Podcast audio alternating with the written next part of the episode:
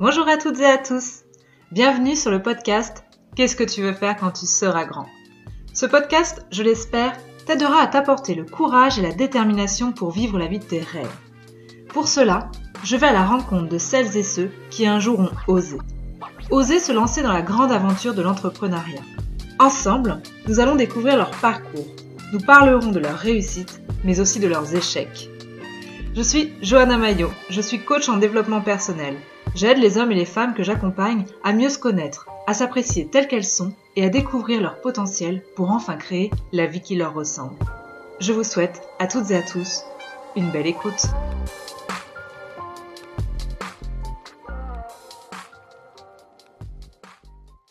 Salut Jessica, Salut, salut. comment tu vas? Bah, super bien. Merci beaucoup, euh, Johanna, de m'avoir euh, invitée euh, sur ton podcast. Je suis vraiment très contente d'être là. Eh ben moi aussi, je, je suis ravie parce que j'adore en fait. Jessica et moi, on ne se connaît pas. Merci encore une fois les réseaux sociaux de nous avoir nous- fait nous rencontrer et, et je vais découvrir en même temps que vous, chers auditeurs, son parcours et ça, j'adore parce que je passe toujours un excellent moment. Alors, je ne dévoile jamais le métier de mes invités, tu le sais, Jessica, parce que j'aime bien commencer par cette même question. C'était quoi ton rêve d'enfant?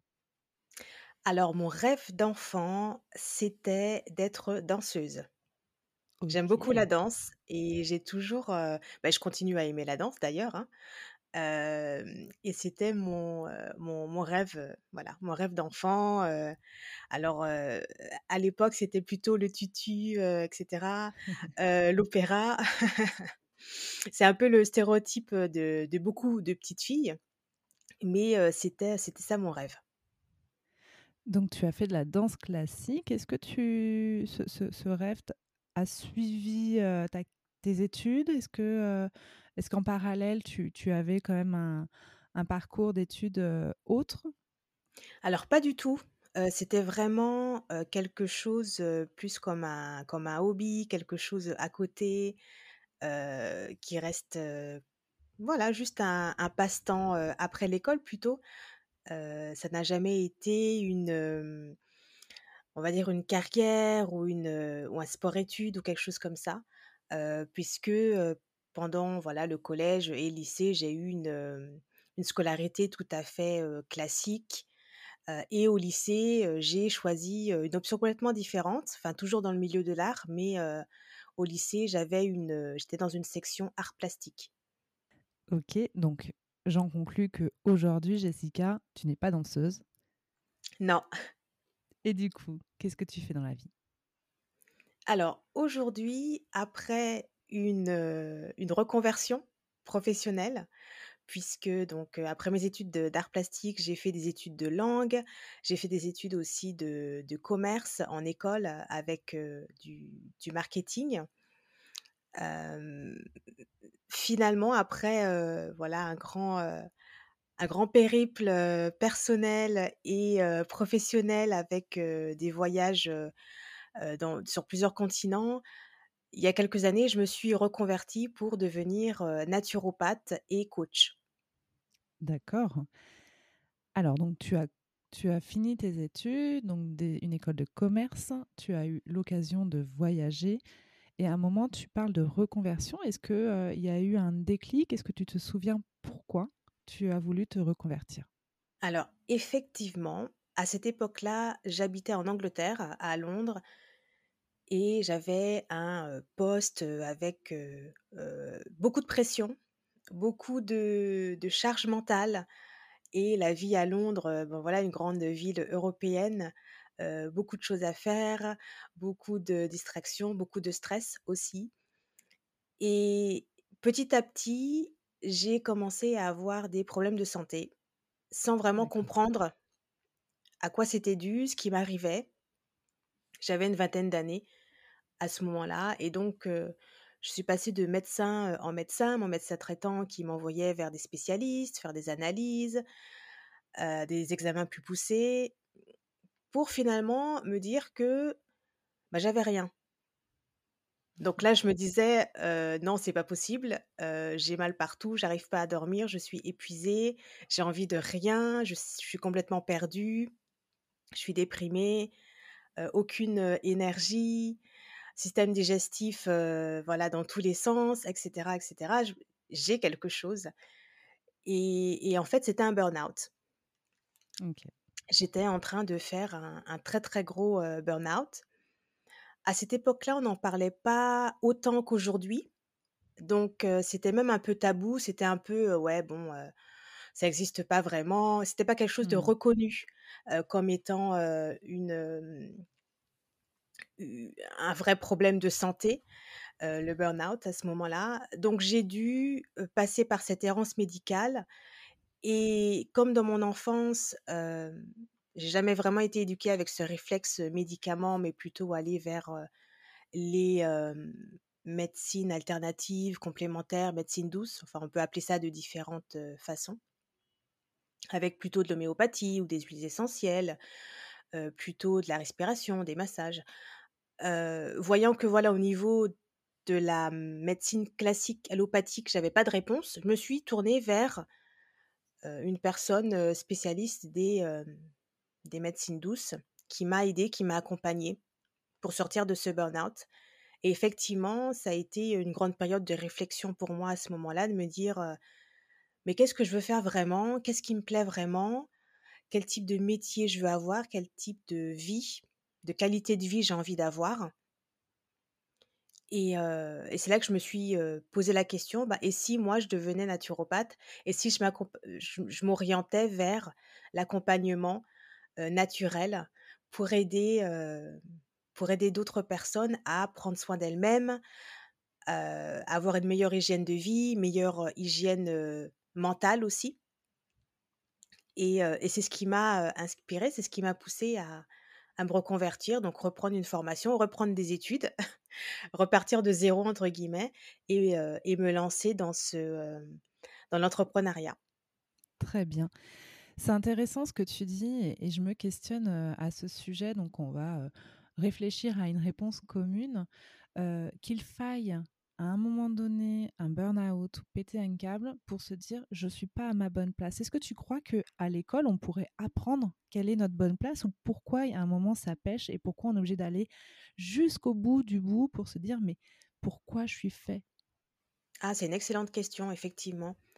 Je pense que, déjà d'être tout petit, c'est des choses qu'on peut qu'on peut apprendre par l'éducation qu'on a, mais aussi c'est des choses qui pourraient qui devrait s'apprendre à l'école, effectivement. L'école comme elle est faite aujourd'hui, on va dire l'école traditionnelle en Occident, nous apprend pas à, nous découvrir nous-mêmes ou à savoir ce qu'on veut faire, nous apprend pas non plus à, gagner de l'argent, nous apprend juste à être des exécuteurs de tâches. En fait, c'est ce qu'on mmh. apprend à l'école, en fait, exécuter une tâche, des tâches. Mmh. Mais on n'a pas de pourquoi. On ne sait pas pourquoi on le fait. Exactement. On n'a pas vraiment de mmh. pourquoi. On n'a pas ce genre de, questionnement, malheureusement. ce que je vois avec la, la, mmh, génération des, des milléniums, il y, a un questionnement qui est différent chez eux parce qu'ils mmh. voilà, ils vivent à une période, surtout en ce moment, on est dans une période de transition. Voilà, où bah, eux sont par la force des choses amenés à se poser beaucoup de questions que peut-être la, génération des quarantenaires, cinquantenaires, même des trentenaires, en fait, on ne s'est pas forcément posé ce genre de questions. Donc c'est vrai que je vois un, changement qui se fait progressivement, un changement de paradigme justement collectif mmh qui se fait progressivement. Et de plus en plus d'entrepreneurs, de coachs encouragent, quel que soit leur domaine d'activité, je vois vraiment qu'il y a cette notion d'encourager les, gens à se poser les bonnes questions. Et ça, quel que soit l'âge qu'on a, puisqu'il n'est jamais trop tard, même si on a 60 ans, 70 ans ou plus, voilà, il n'est jamais trop tard pour changer, changer son paradigme. Mais ce qui est, ce qui est, ce qui est drôle, c'est que tu vois, là, je, en, t'écoutant parler, je me dis, mais j'ai interviewé beaucoup de gens entre 30 et 40 ans, hein, et j'ai l'impression qu'on est vraiment la génération charnière où on peut définitivement pas vivre comme nos aînés et on doit par contre avoir ce rôle de transmission. Et c'est pour ça qu'on a beaucoup de gens qui sont dans la transmission, dans le coaching, dans l'apprentissage, parce que bah, on découvre aussi avec nos jeunes, comme tu dis, ils, ont une autre maturité, ils ont un autre regard sur le monde, parce que de toute façon, ce monde ne leur laisse pas le choix. et c'est, on est dans cette co-construction avec eux et c'est en ça que c'est intéressant. Et, c'est pour ça, quand moi j'ai voulu me lancer aussi dans, dans, le coaching de dev perso, on m'a dit Ah, mais attends, mais comme tout le monde. Non, pas comme tout le monde, comme toute une génération, parce que je pense que c'est notre rôle finalement. Exactement. Et, c'est vrai que dans ce que je fais aujourd'hui, le coaching et le développement personnel a une place importante. Et pour revenir à ce que tu disais tout à l'heure, on devrait avoir ce genre de notions à l'école. On devrait avoir une, une, voilà, quelques heures par semaine ou une éducation sur le développement personnel, sur les bonnes questions à se poser, parce que ça éviterait justement bah, déjà les maladies dues au stress, les symptômes qui sont dus au stress, et le, tout ce, cette perte de, de sens et, d'orientation de ce qui on est, de ce qu'on a envie de faire dans sa vie, de ce qui nous fait vibrer aussi.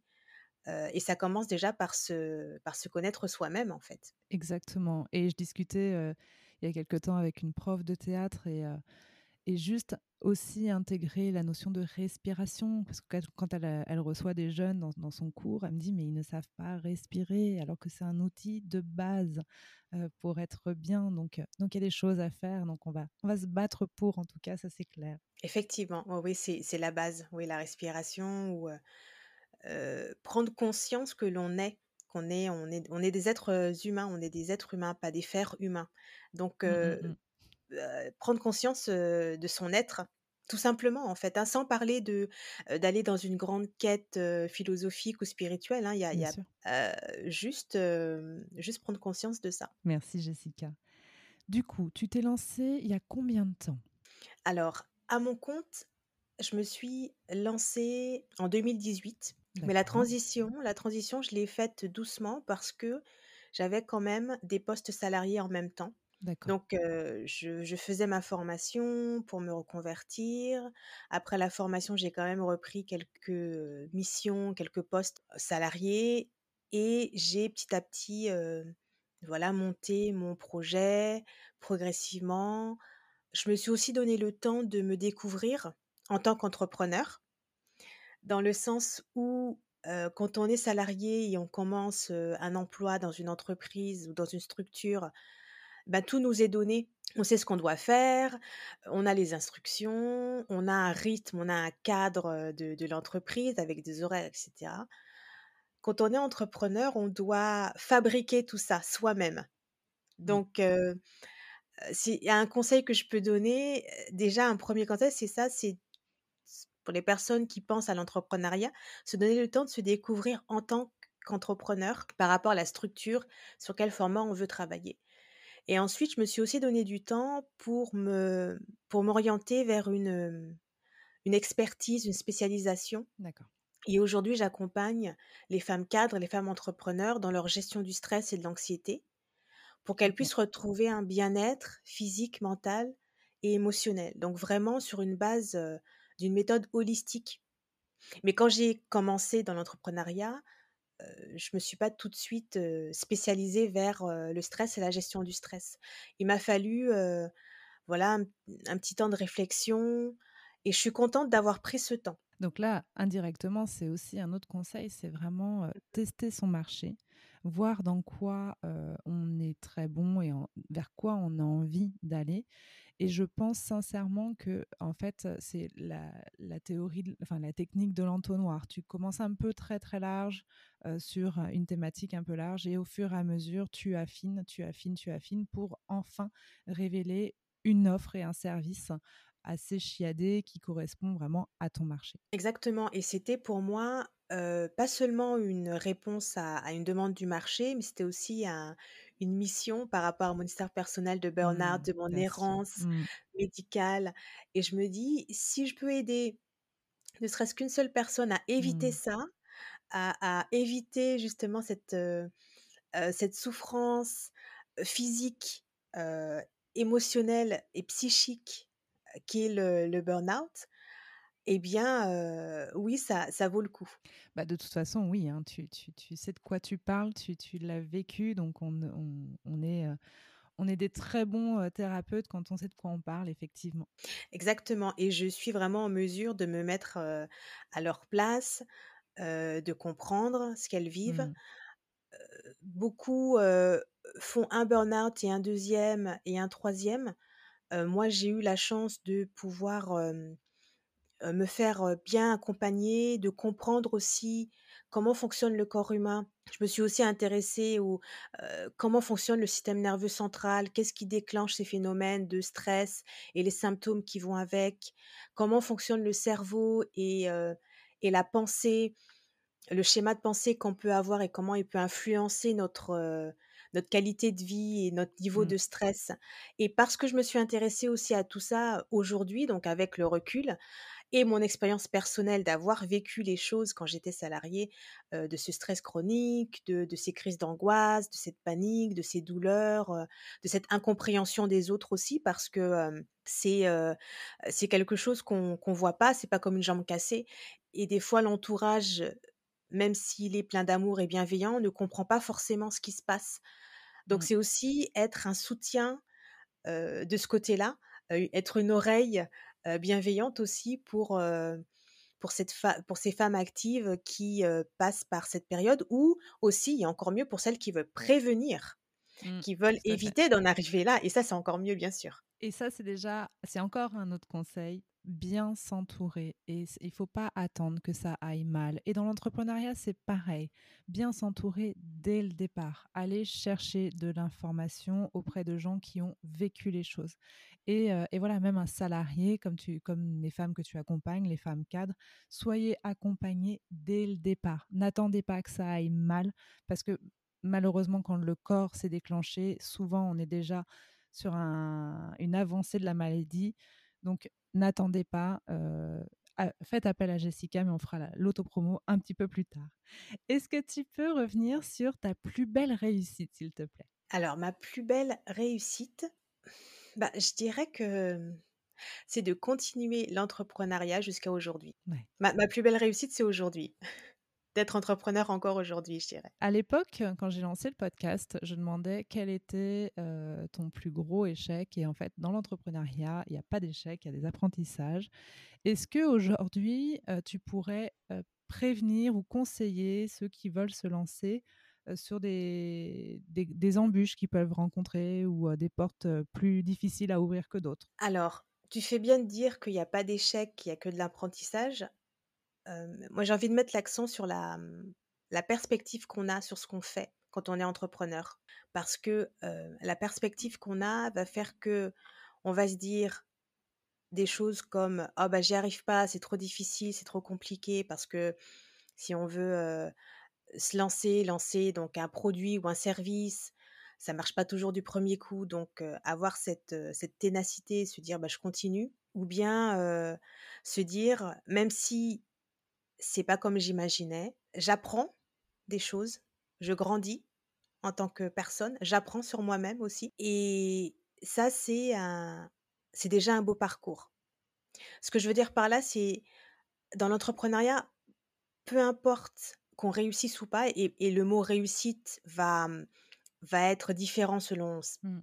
chacun, parce qu'on a une définition de la réussite qui va être différente. Peu importe qu'on réussisse ou pas, le chemin, le développement qu'on a en tant qu'individu, en tant que personne, c'est déjà ça la la médaille Mmh. c'est déjà ça le prix en fait, heu, qu'on gagne quand on est entrepreneur. Heu, le fait de développer des qualités, le fait de, développer aussi des capacités parce que, au début, on doit tout faire, soi-même, donc s'occuper de l'administratif, du côté finance, du côté, bah, faire soi-même son marketing, savoir comment on veut, faire sa promotion et cetera. On apprend et on développe diverses, capacités, techniques, mais aussi en tant qu'être humain, on doit se dire: «Qu'est-ce qui me bloque? Pourquoi ça, c'est plus compliqué? Quelles sont mes pensées limitantes? Qu'est-ce qui fait que j'ai du mal à faire une vidéo ou j'ose pas faire une vidéo, par exemple, sur les réseaux ou lancer mon podcast alors que ça fait des mois que j'y pense? Pourquoi est-ce que ce projet-là, de nouveaux programmes ou de nouveaux produits, j'y pense depuis des mois et des mois, mais je l'ai pas encore lancé?» donc il y a aussi cette creuser, aller un peu plus loin sur qu'est-ce qui me bloque? Qu'est-ce qui fait Mmh. que ça, je le fais pas? Et et pour moi, l'entrepreneuriat, c'est c'est donner aux autres effectivement de son produit ou son service, mais c'est aussi se donner à soi-même. Mmh. Tout parce qu'on ne peut pas partager aux autres ce qu'on n'a pas soi-même. moi, par exemple, dans mon, dans mon cas, je ne peux pas accompagner correctement des femmes sur leur développement si je travaille pas moi-même sur mon développement, sur mes propres pensées limitantes, sur mes propres blocages.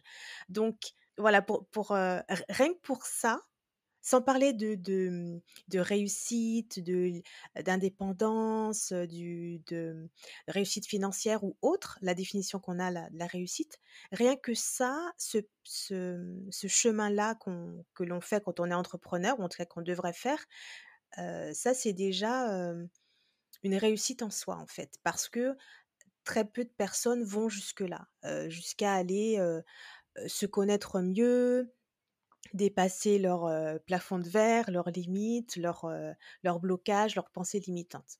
Et je voudrais compléter aussi ce discours sur arrêter de diaboliser l'échec. en France, on n'a pas cette culture de l'échec et c'est bien dommage parce que c'est pas grave un échec. on s'en relève, on n'en meurt pas, donc et on apprend. Donc au-delà de l'entrepreneuriat, même dans le salariat, on peut se planter, on n'est pas des machines et c'est ok. Et c'est aussi de faire passer le message que c'est pas grave. Et, pour en avoir discuté avec pas mal de gens, c'est vrai qu'à l'école, l'échec, c'est mal vu, quoi. C'est limite, tu as, échoué, bah, parce que tu as échoué, tu vas être puni. Mais c'est contre-productif, les gars, en fait. Enfin, là, c'est pas possible. Donc, allez-y, cassez-vous la figure. Et après, relevez-vous. Vous aurez appris plein de choses. Et en France, ça commence à changer, ça commence à arriver. mais mais l'échec, c'est diabolisé. Bah non en tout cas pas de notre côté. Oui, oui, en fait, effectivement, pour rebondir sur ce que tu dis, quand on diabolise l'échec, c'est quand on associe l'échec à soi-même. C'est pas j'ai fait un échec ou j'ai échoué dans tel domaine ou tel projet, c'est je suis un échec. Ça devient ça, bien souvent dans, dans, le mental. Et même mmh. inconsciemment, en fait. Et c'est ce qui fait que on n'ose pas par peur mmh de d'ensuite de, se dire ben je suis un échec. Alors qu'en fait pas du tout. L'échec ou même la réussite parce que ça va dans les deux sens même la réussite ne nous définit pas. Une personne qui va gagner 1000 euros par mois ou une personne qui va gagner un million d'euros par mois bah, ça ne définit pas sa personne sa valeur. Donc je voulais aussi rebondir sur ça sur cette notion de d'échec. Alors moi j'ai une question. C'est quoi le plus dur pour toi quand on est entrepreneur? Le plus dur alors pour moi, c'est je dirais que c'est les moments, où on est seul, dans le sens, où, mmh alors même si, ça dépend à quel stade on en est, mais, même si par exemple on peut avoir, un ou une assistante ou une petite équipe, il y a, il y a beaucoup de moments où, où on est seul, on doit prendre les décisions seul et on doit faire face à beaucoup de choses seul, en tant que en tant que CEO, en tant que en tant et savoir voilà gérer ces moments-là et, se dire que ça fait aussi partie de, de l'entrepreneuriat. Et c'est ce qui revient la plupart du temps. Selon toi, c'est quoi les qualités nécessaires qu'il faut avoir ou bien développer pour devenir entrepreneur? Alors, la première qualité pour moi, c'est la créativité. Développer sa créativité. Parce que quand on est entrepreneur, on crée. On crée un programme, une formation, même un faux-preneur, on crée un service, on crée un produit, même si, même pour les personnes qui sont thérapeutes, on, doit être créatif dans sa manière de d'offrir au monde, de partager au monde. Donc la créativité, je dirais, et l'intuition va avec, en fait, écouter son intuition pour développer sa, sa créativité. Deuxième chose que je, que je dirais, c'est la ténacité ou la persistance, la persévérance on va dire, ténacité, persévérance, de continuer, même quand on doute, même quand on a peur. On n'est pas des super-humains, des super-woman, des superman, et c'est normal d'avoir peur. Ça fait, c'est un mécanisme du cerveau qui est, est tout à fait naturel et, normal, qui est là pour notre survie. Mais c'est de, de persévérer, de continuer malgré les inquiétudes qu'on peut avoir, malgré les doutes qu'on peut avoir. Et la troisième chose, alors si c'est une, si c'est une qualité ou pas, mais c'est prendre des risques. Savoir prendre des risques et se dire bah, peut-être que ça va marcher, peut-être que ça va pas marcher, mais je tente, j'essaye, je prends le risque.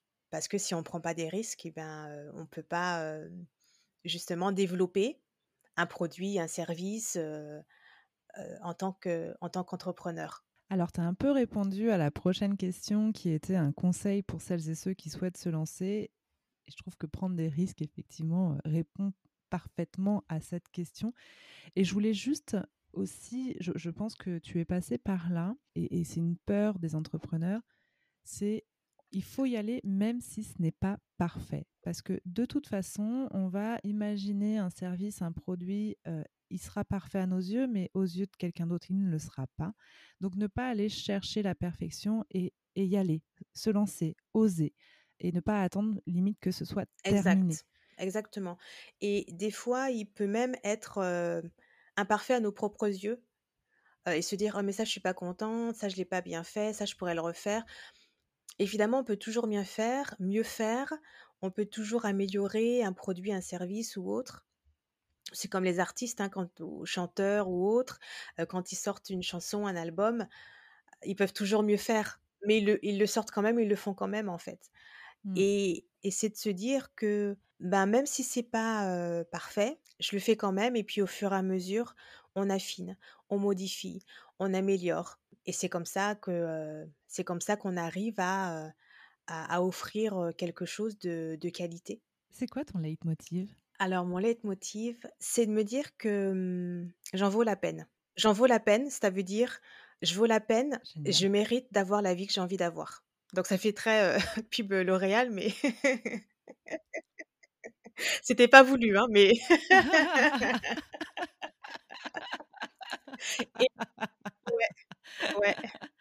Mais ça fait du bien de l'entendre parce que, alors ça fait peut-être pub L'Oréal effectivement, mais mais c'est surtout que, ouais, croyez en vous et vous vous enfin allez-y. Et puis, ça fait pas égoïste de penser à soi, de, faire les choses. On en vaut tous la peine, en fait. On le mérite tous et on en vaut tous la peine d'avoir la vie qu'on a envie d'avoir, même si c'est une vie qui est non conventionnelle. On, a tous, voilà, le, parce qu'on est humain, parce que parce qu'on vit, parce qu'on est vivant, on mérite d'avoir la vie qu'on veut, qu'on veut avoir. Est-ce qu'il y a quelque chose que tu aurais aimé faire différemment? Non, non, parce que j'ai pris une décision, j'ai pris la décision que toutes les décisions que je prends sont les bonnes. C'est ce que j'ai décidé. C'est aussi simple que ça. Donc non, on choisit nos pensées. Ça fait partie des choses que j'enseigne dans, dans la partie coaching et hygiène de vie. On choisit nos pensées. Personne ne vient dans notre tête pour nous dire mmh. oh il faut penser comme ci, il faut penser comme ça. Donc quand on prend conscience du type de pensée qu'on a et de la qualité de nos pensées, et quand on décide aussi de d'avoir son I have my back. Je me soutiens moi-même en fait. Je me, je me, je me, je suis mon propre soutien. Je, je, je suis ma propre meilleure amie en fait. Tu vois, c'est cette idée-là. et, et c'est pour ça que mmh. j'ai décidé que voilà, les décisions que je prends, c'est toujours les meilleures décisions avec ce que j'ai à ce moment-là de disponible pour moi. donc, donc non, voilà. Alors, je sais que cette question, elle est compliquée. Tu as le droit de me dire, j'en sais rien. Comment tu te vois dans cinq ans? Je me vois comme moi, toujours moi, la même personne. Mais mmh, je veux développer une, une meilleure relation avec moi-même. Je, donc moi, avec une, une meilleure relation avec moi-même, plus de m'accepter encore plus telle que je suis, avec mes défauts, mes qualités. Mmh m'aimer encore plus telle que je suis avec mes défauts, mes qualités. Parce que pour donner aux autres, pour partager aux autres, ses proches, ou, même quand on est entrepreneur à ses, à ses clients, à ses coachés, à ses apprenants, ça, commence déjà par soi-même. Et c'est pour ça que je travaille beaucoup sur me former moi-même, mon, propre développement personnel aussi, pour pour être une meilleure version de moi-même. Aujourd'hui, demain, dans trois ans, dans cinq ans. Et je pense que en faisant ça, tout le reste va se manifester.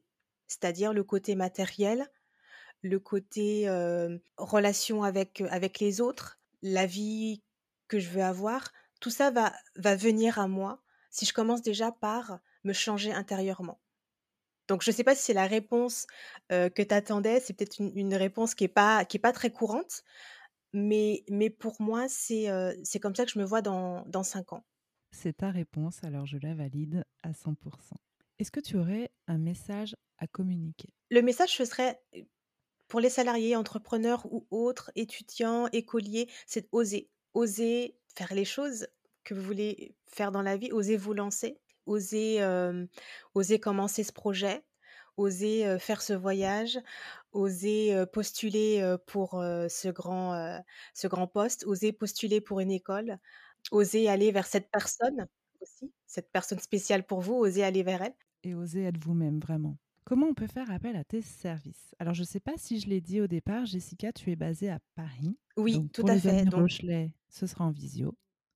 Je travaille beaucoup en visioconférence pour les consultations, mais aussi j'ai développé un programme d'accompagnement justement pour les femmes actives, donc femmes cadres ou femmes entrepreneurs, qui est 100% en ligne, où justement on, voit ensemble les causes du stress, de stress chronique, de l'anxiété aussi, et concrètement ce que vous pouvez mettre en place dans votre vie pour vous sentir mieux au niveau physique, au niveau mental, au niveau émotionnel.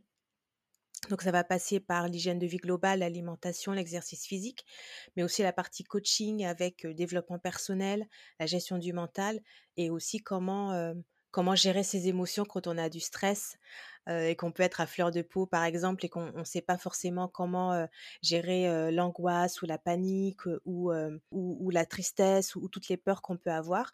Donc, c'est toute cette partie-là aussi. Et pour me retrouver, c'est tout simplement sur mon site internet, lcbody, donc b u a u d i tout attaché.com. Et on conclut, même en 2022, ce podcast par la même question, même si cette guerre ne fait pas rage à Paris, elle le fait chez nous. Euh, team pain au chocolat ou chocolatine? Pain au chocolat. oui, oui, oui, je sais qu'on va peut-être me lancer des pierres euh, virtuelles, mais euh, c'est pas grave, pain au chocolat. J'ai du mal à dire chocolatine en fait.